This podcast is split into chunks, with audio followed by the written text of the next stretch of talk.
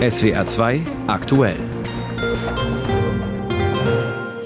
Im Studio ist Pascal Fournier. Guten Abend. Viele Probleme, wenig Lösungsansätze. Wir berichten vom Berliner Bildungsgipfel. Was der ukrainische Botschafter von seinem Besuch in Stuttgart erwartet, davon berichtet er gleich im SWR-Tagesgespräch. Und zwei Kinder gestehen die Tötung eines zwölfjährigen Mädchens aus Freudenberg bei Koblenz. Gefühlt vergeht zurzeit kein Tag ohne neue schlechte Nachrichten aus dem Bildungssektor. Es fehlt an Lehrerinnen und Lehrern, an Erziehern, es hapert an den Schülerleistungen, an der Digitalisierung der Ausstattung der Schulen, am baulichen Zustand der Gebäude. Dazu kommen dann noch diverse hinderliche Auswüchse des Föderalismus. Kurz, es klemmt gehörig im deutschen Bildungswesen und der Reparatur- und Reformbedarf ist auf allen erdenklichen Ebenen groß. Da erscheint es nur folgerichtig, dass Bundesbildungsministerin Stark-Watzinger heute Vertreter der Bildungspolitik von Gewerkschaften, Lehrerverbänden, der Zivilgesellschaft und auch Bildungsexpertinnen und Experten in Berlin zum Bildungsgipfel zusammengetrommelt hat. Ziel eine, Zitat, neue Kultur in der Bildungszusammenarbeit. Aus Berlin berichtet Bianca Schwarz. Ein Team Bildung wolle sie an den Start bringen, das sagte Bundesbildungsministerin Bettina Stark-Watzinger bei einer Pressekonferenz.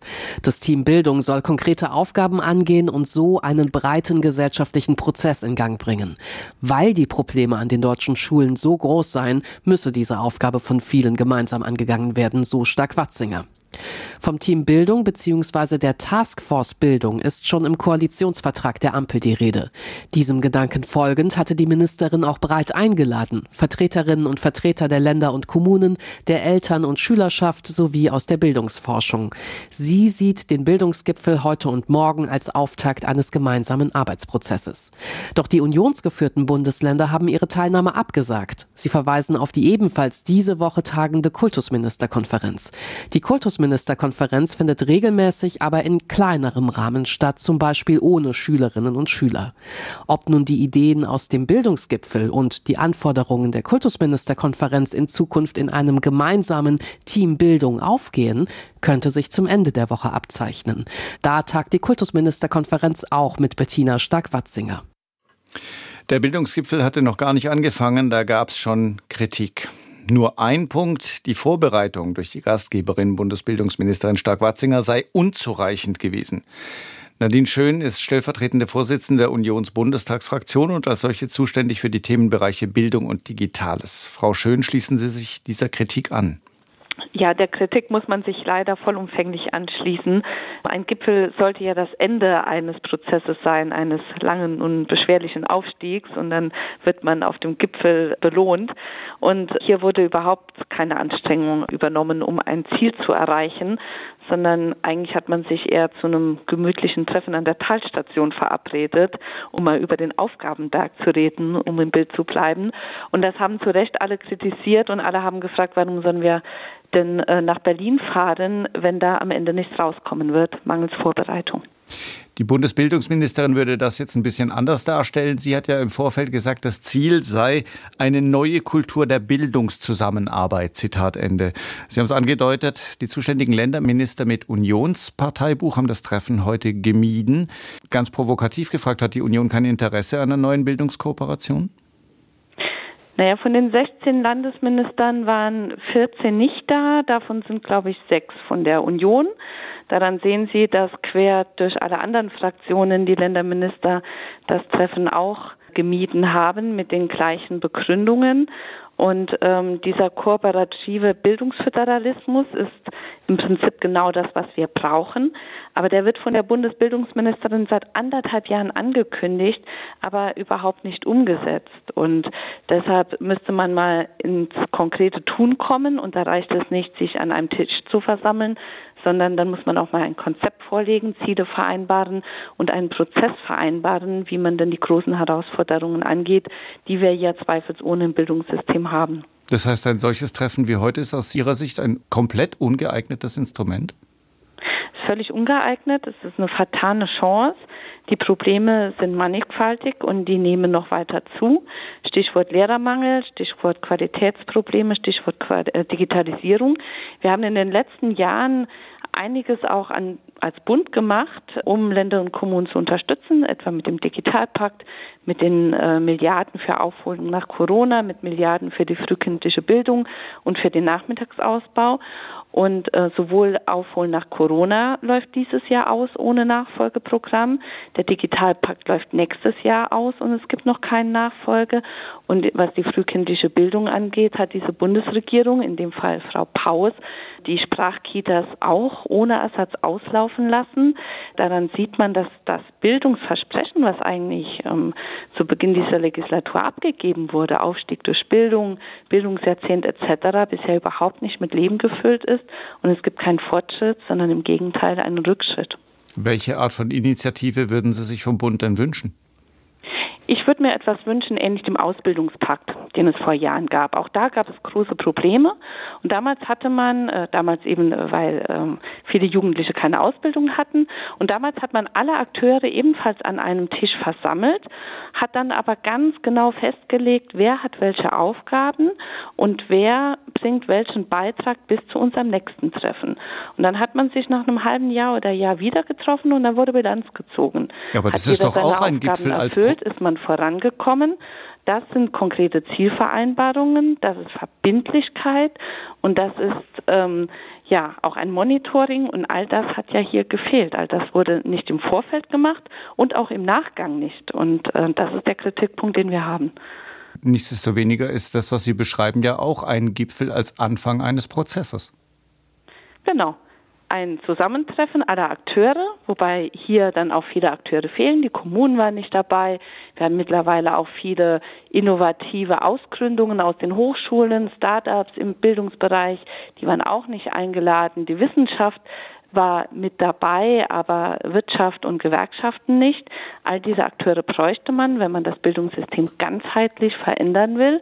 Und es wurde eben nicht konkret gemacht. Es wurden keine Felder definiert, es wurden keine Ziele definiert, es wurden keine Meilensteine definiert, keine Aufgaben. Es wurde nicht festgelegt, wer welche Ressourcen einbringt, ähm, sondern das ist, war jetzt einfach ein loses Treffen, um über die Herausforderungen zu reden. Und das wird der großen Aufgabe nicht gerecht sagt Nadine Schön. Sie ist Unionsfraktionsvize und zuständig für Bildung und Digitales. Das Gespräch haben wir aus Termingründen kurz vor der Sendung aufgezeichnet. Pointierter kann man den aktuellen Zustand der Bundeswehr kaum zusammenfassen. Zitat, die Bundeswehr hat von allem zu wenig. So hat es Eva Högel heute formuliert, als sie im Bundestag ihren ersten Jahresbericht in ihrer Eigenschaft als Wehrbeauftragte des Parlaments vorlegte. Nun ist das weiß Gott kein neuer Befund. Die Bundeswehr hat seit Jahren von allem zu wenig. Von fliegenden Hubschraubern und schwimmenden Schiffen über geradeaus schießende Gewehre bis hin zu Socken und Thermounterwäsche. Über viele Jahre hinweg hat an diesen tristen Zustand kaum jemand Anstoß genommen. Das ist erst seit rund einem Jahr anders. Allerdings scheint nur das anders. Und vielleicht noch die Bereitschaft der Politik, für eine einsatzfähige Armee auch Geld auszugeben, Stichwort 100 Milliarden Sondervermögen. Praktisch aber konnte die Wehrbeauftragte über die Zustände in der Truppe kaum anderes berichten als ihre Vorgänger. Kai Clement. Das vergangene Jahr war für die Bundeswehr ein beispielloses, so sieht es die Wehrbeauftragte Eva Högel. Im Jahr 2022 war die Bundeswehr gefordert wie nie. Der russische Angriffskrieg gegen die Ukraine hat für die Truppe so wörtlich alles verändert. Die Bundeswehr hat die Ostgrenze der NATO verstärkt, sie hat Waffen und Munition abgegeben, sie hat ukrainische Soldaten ausgebildet. Eva Högel nennt das eine tatkräftige Unterstützung der Ukraine und erinnert an die vom Bundeskanzler sogenannte Zeitenwende. Die Folge sei aber nicht eine stärkere, sondern eine schwächere Bundeswehr. Zwar sei sie, zumindest unterstützt von Bündnispartnern, immer noch Verteidigung verteidigungsfähig. Aber sie ist nicht voll einsatzbereit.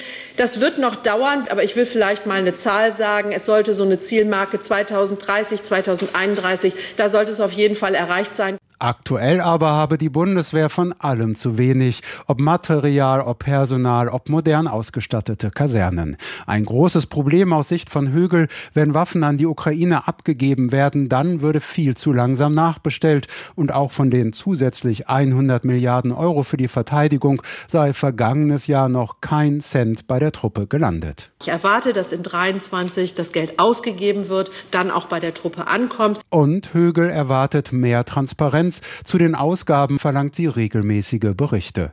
Für die Linke erneuert deren Fraktionschef Dietmar Bartsch die Kritik am sogenannten Sondervermögen. Willkürlich werden 100 Milliarden ausgewiesen. Warum nicht 102 oder 98? Und jetzt sehen wir, dass ein Teil nur abgerufen ist und manche sagen, wir müssen das Doppelte haben. Das alles wird unser Problem nicht lösen. Wir haben ein strukturelles Problem, wir haben ein Beschaffungsproblem. Zumindest bei der Beschaffung sind Bartsch und die Wehrbeauftragte einer Meinung. Behäbig sei die, findet Högel. Sie nimmt von Politik über das Beschaffungsamt der Bundeswehr bis hin zur Industrie alle in den Blick. Da muss man sich an einen Tisch setzen und ich erwarte, dass Minister Pistorius das auch als äh, ganz großes Thema angeht. Die Erkenntnis ist da, jetzt muss es umgesetzt werden. Neu ist diese Erkenntnis allerdings nicht. Frühere Wehrberichte seien mit Zitat freundlichem Desinteresse angenommen worden, so Högel. Jetzt ändert sich das, ist ihre Hoffnung. Kai Clement berichtete. Kaum ein Land der Erde ist derzeit so intensiv um seine internationale Anbindung und um seine Partnerschaften bemüht wie die Ukraine, aus naheliegenden Gründen. Solche Kontaktpflege erfolgt entweder bei besonderen Anlässen, bei Gipfeltreffen oder Telefonaten der Regierenden oder als dauerhafter Prozess auf der diplomatischen Ebene. Der oberste Interessenvertreter der Ukraine in Deutschland ist seit dem vergangenen Herbst Oleksiy Makeyev. Der Diplomat trat im Oktober 2022 die Nachfolge des streitbaren wie umstrittenen Andrei Melnik an. Derzeit ist Makeyev auf Antrittsbesuch im Südwesten. Gestern Abend war zu Gast bei Baden-Württembergs Ministerpräsident Kretschmann und auch heute gab es noch eine Reihe von Gesprächen und Terminen in Stuttgart. Am Nachmittag hatte ich Gelegenheit für das SWR-Tagesgespräch mit ihm zu telefonieren. Meine erste Frage. Herr Botschafter, die Themen, mit denen Sie sich derzeit befassen müssen, spielen ja eigentlich eher in Berlin oder noch weiter weg, bei der NATO, bei der EU, bei der Ukraine-Kontaktgruppe. Was erwarten Sie von Ihrem Besuch in Baden-Württemberg?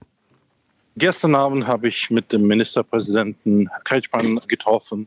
Heute war äh, ich mit Bürgermeisterin von Stuttgart äh, getroffen. Das geht nicht nur um Waffen oder NATO- und EU-Mitgliedschaft. Es geht mir in erster Linie um meine Mitbürger, um die Schutzsuchenden hier überall in Deutschland wie die äh, untergebracht sind, ob die Zugang zum Arbeitsmarkt haben, ob die Kinder eingeschult äh, sind und ob sie sich hier in Deutschland äh, sicher fühlen. Und, und es geht auch um, äh, um die Wirtschaft, weil meine Idee ist, dass wir nach einem Jahr des Krieges langsam von nur Spenden einen weiteren Schritt machen und dass die Deutschen auch ukrainische Waren und Produkte kaufen und handeln. Das ist mir sehr wichtig. Sie haben die Unterbringung und die Versorgung ukrainischer Geflüchteter angesprochen. Wie bewerten Sie denn die Situation in Stuttgart? Wir haben in Stuttgart einige Probleme und das habe ich auch heute angesprochen. Äh, viele ukrainische Bürger haben leider immer noch nach vielen, vielen Monaten keine Aufenthaltsbewilligung bekommen. Wir haben das heute gründlich äh, besprochen. Und ich hoffe sehr, dass auch äh, die notwendigen Kräfte zur Verfügung gestellt werden, damit diese Prozeduren zügig abgeschlossen werden können. Herr Makeyev, Sie sind als Botschafter der Ukraine ja auch zuständig für die konsularische Betreuung der Geflüchteten. Wie aufwendig ist das und wie sieht Ihre Infrastruktur da aus? Haben Sie alles, was Sie brauchen für so eine Menge Menschen? Natürlich haben wir viel zu wenig. Wir haben mit unseren Generalkonsuln am, in der zweiten Woche meines Aufenthalts hier in Deutschland noch im November getroffen. Wir haben festgestellt, dass die Zahl der Ukrainer in Deutschland um zehnfach äh, gestiegen ist, aber die Zahl der Konsulen nur um zehn Prozent. Und wir haben über eine Million Menschen aus der Ukraine. Viele waren ausgereist aus der Ukraine ohne Dokumenten und ohne Pässen in den ersten Wochen. Und jetzt bräuchten sie diese Papiere aus der, aus der Ukraine. Und natürlich ist unser Konsulaten äh, überlastet. Trotzdem haben wir Möglichkeiten gefunden, damit wir mehr Slots für die Ukraine kriegen. Wir haben uns umstrukturiert und wir versuchen, dass auch ukrainische Organe hier Punkte eröffnen, um Pässe erstellen zu können. Sie haben vorher das Stichwort Waffen benutzt. Nun gab es zwischen der Bundesrepublik und der Ukraine ja durchaus Spannungen, insbesondere wegen der Waffenlieferungen. Wie zufrieden sind Sie denn inzwischen mit der deutschen Unterstützung für Ihr Land? In den letzten vier Monaten hat sich viel geändert. Die letzte Hürde und ich meine die Kampfpanzer und Schützenpanzer ist erfolgreich genommen. Und ich sehe jetzt unsere Zusammenarbeit mit der Bundesregierung als äh, strategisch, weil man überlegt jetzt äh, gerade, wie man das am besten macht mit der Munition, mit nachhaltiger Lieferung von verschiedenen Waffen, natürlich in starker Koordination mit Partnern, sogenanntem Rammstein-Format. Ihr Vorgänger Andrei Melnik hat ja die Konfrontation und das bisweilen sehr deutliche Wort nicht gescheut. Von Ihnen kommt da merklich weniger Kritik. Gibt es denn weniger zu kritisieren oder dringt nur weniger an die Öffentlichkeit? Ich äh, genieße ein sehr offenes und ehrliches Gespräch mit Kolleginnen der Bundesregierung und im Bundestag. Und wir führen diese Gespräche sehr vertrauensvoll. Da bräuchte ich nicht Medien, um das zum Ausdruck zu bringen, was ich in einem persönlichen Gespräch einem Verteidigungsminister oder Außenministerin machen kann. Zu Ihren Aufgaben als Botschafter gehört ja auch die Kontaktpflege zu den jeweiligen Partnerländern, also in Ihrem Fall zur Bundesregierung, zur Bundesrepublik. Ist es denn in Ihrer Beobachtung schwieriger geworden, die Partner bei der Stange zu halten? Bemerken Sie Veränderungen im Verhältnis zur Ukraine? In Deutschland sehe ich nur die besten Züge jetzt und ich sehe, wie unsere Zusammenarbeit und unser Verständnis sich verbessert. Wie gesagt, wir reagieren jetzt nicht nur taktisch, sondern strategisch und schauen, was noch gebraucht wird. Vom Bundeskanzler hören wir das und von allen Politikern hören wir, dass der Ukraine so lange geholfen wird, wie es nötig ist. Und Grundeinstellung hat sich auch geändert. Es wird nicht nur um Frieden gesprochen, es wird darüber gesprochen, dass Ukraine muss geholfen werden, um in diesen Krieg zu gewinnen und die Menschen und unsere Gebiete zurückzuerobern. Sie haben anfangs unseres Gesprächs gesagt, Sie sind sozusagen auf Tournee. Sie werden morgen in Rheinland-Pfalz und in Hessen zu Gast sein. Was erwarten Sie denn von Ihrem Besuch in Mainz? Ich glaube, das wird um die gleichen Themen gehen. Aber was Besonderes an all diesen Gesprächen ist, dass in einer vertrauensvollen Atmosphäre kommt man auf neue Ideen. Ich werde natürlich Themen von Unterbringung von unseren Mitbürgern ansprechen, aber ich bin mir sicher, dass auch politisch, kulturell und wirtschaftlich in jedem Bundesland eigene Ideen entstehen können. Ich bin gespannt auf die nächsten Termine in Wiesbaden und Mainz.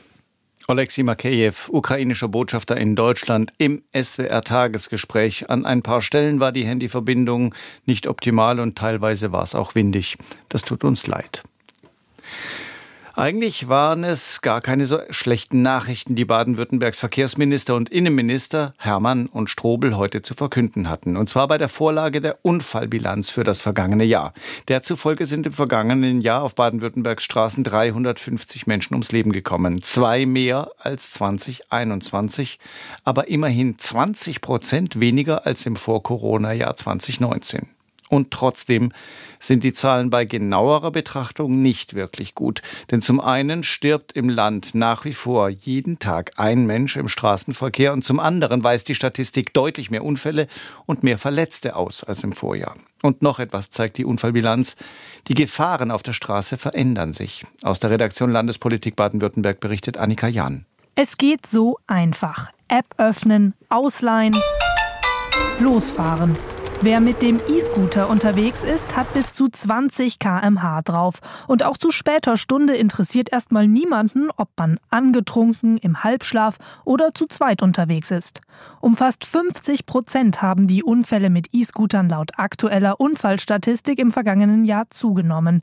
Für junge E-Scooter-Nutzende in Stuttgart keine Überraschung. Ich glaube, die Fahrer sind sehr unachtsam, wenn sie halt da auch viel noch mit dem Handy auf dem Scooter unterwegs sind. Da wird jetzt auch nicht kontrolliert, ist man fahrtüchtig oder nicht. Viele Menschen fahren ja abends dann, weil es ja so praktisch ist und weil man so schnell damit fahren kann, fahren die ja dann ein bisschen angeschickert damit rum und dann ist es gut möglich, dass passiert. Vor allem, die stehen ja überall rum und dann kann es ja viel schneller passieren. Häufigste Ursache der 834 E-Scooter-Unfälle im vergangenen Jahr betrunkenes Fahren. Und das, obwohl eigentlich die gleichen Regeln gelten wie für Autofahrer, betont der zuständige Innenminister Strobel. Das ist ein Kraftfahrzeug, bei dem die gleichen Promillregeln gelten wie bei einem Personenkraftwagen, auch mit den damit verbundenen Folgen, was das Thema Führerscheinentzug angeht. Obwohl wir das heftig kommunizieren von Anfang an, habe ich manchmal so den Eindruck, so ganz hat es sich noch nicht herumgesprochen. Mit mehr Infokampagnen und Aufklärung will er dem Missstand beikommen.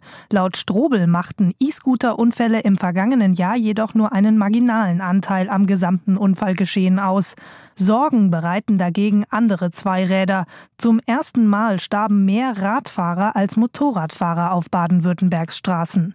75 Radfahrer kamen 2022 ums Leben. Ein Jahr zuvor waren es nur 57. Ein Grund laut Innenminister Strobel, immer mehr Radfahrende nutzen die elektrisch angetriebenen Pedelecs. 60 Prozent der getöteten Radfahrerinnen und Radfahrer trugen keinen Helm. Das sind 45 Menschen, die heute vielleicht noch leben könnten. Jedes zweite verkaufte Fahrrad war im vergangenen Jahr laut Strobel ein Pedelec. Vor allem bei älteren Semestern seien Fahrräder mit E-Antrieb beliebt. In der hohen Geschwindigkeit sieht Verkehrsminister Hermann das Problem. Es gibt nicht wenige frische Senioren, die jetzt sagen wir 30 Jahre Auto gefahren sind und davor ein altes Rad hatten als Schüler oder Studierende. Aber sie überschätzen sich in ihren Fähigkeiten zu bremsen, zu reagieren.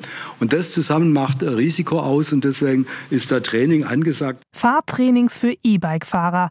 800.000 Euro habe die Landesregierung dafür bereits ausgegeben. Der einzige Lichtblick der Unfallstatistik, die Zahl der Verkehrstoten ist im Vergleich zum vom Verkehrsaufkommen ähnlichen Vor-Corona-Jahr 2019 um 20 Prozent gesunken. Unfallursache Nummer eins bleibt zu schnelles Fahren. Bei unserem nächsten Thema habe ich lange nach passenden Worten gesucht und musste feststellen, vielleicht gibt es die gar nicht. Am vergangenen Sonntag wurde in Freudenberg bei Koblenz ein zwölfjähriges Mädchen tot aufgefunden. Gestern war Gewissheit, das Kind wurde Opfer einer Gewalttat. Nun hat vermutlich jeder und jede bei solchen Nachrichten fürchterliche Bilder und Ahnungen im Kopf. Dann aber gab es heute weitere Informationen und es zeigte sich, der Reflex war falsch. Die Bilder und Ahnungen passen nicht. Nur nach dem, was die Behörden herausgefunden haben, sind die Fakten vielleicht noch verstörender, denn die Zwölfjährige wurde allem Anschein nach von Kindern getötet. Aus Koblenz berichtet Andreas Krisam sichtlich erschüttert, schildern die Ermittler in knappen Worten das, was sich am Wochenende in der Nähe von Freudenberg zugetragen hat. Aber der leitende Oberstaatsanwalt Mario Mannweiler weist immer wieder darauf hin, Opfer und Täter sind jung, sehr jung. Ich kann leider aus Gründen des Persönlichkeits- und Jugendschutzes nur bestimmte wenige Informationen heute an Sie weitergeben, auch wenn ich weiß, dass natürlich sich breite Teile der Öffentlichkeit dafür sehr interessieren. Der Fall ist aber besonders. So besonders, dass nur wenige Fakten berichtet werden. Die Zwölfjährige war von ihren Eltern abends als vermisst gemeldet worden. Erst hatten sie sie noch selbst gesucht, dann die Polizei alarmiert. Einsatzkräfte suchten mit Spürhunden, Drohnen und einem Hubschrauber erst vergeblich. Am folgenden Sonntagmorgen habe ein Hundeführer gemeldet, Leichnam in Böschung gefunden. Eine Obduktion in der Rechtsmedizin in Mainz ergab, es ist die vermisste Zwölfjährige. Und? Dass die Tat von zwei Kindern begangen worden ist aus dem Bekanntenkreis des Opfers. Das ergibt sich sowohl aus der objektiven Beweislage als auch aus dem Inhalt der Anhörungen. Aufgrund des kindlichen Alters der mutmaßlichen Täterinnen gehen wir von Strafunmündigkeit aus. Viel mehr konnten und wollten die Ermittler nicht mitteilen, nur dass die Zwölfjährige mit mehreren Messerstichen tödlich verletzt wurde. Nach Spuren und Gegenständen werde um den Tatort weiter gesucht, berichtet Daniel Gerke von der Polizei Siegen-Wittgenstein. Die Tatwaffe ist noch nicht gefunden. Letztendlich nutzen wir die Suchmaßnahmen, um alle möglichen Beweismittel, die in diesem Verfahren noch eine Rolle spielt, zu finden. Warum es zu der tödlichen Tat kam, warum die Zwölfjährige weit weg vom Nachhauseweg gefunden wurde, all das ist noch unklar. Auch das Motiv der jungen Tatverdächtigen. Bei zahlreichen Messerstichen liegt die Vermutung nahe, dass irgendwelche Emotionen eine Rolle gespielt haben. Aber das sind Beurteilungen, die sich unserer Beurteilung sozusagen derzeit entziehen. Die eigentliche Arbeit beginne erst jetzt, so der leitende Oberstaatsanwalt Mario Mannweiler. Und das ist die große Herausforderung, die allerdings dann die Experten, die sich mit derartigen Fällen beschäftigen, dann beantworten müssen, aber jedenfalls nicht die Kriminalpolizei und die Staatsanwaltschaft. Die Kinder befänden sich an einem sicheren Ort in der Obhut des Jugendamtes.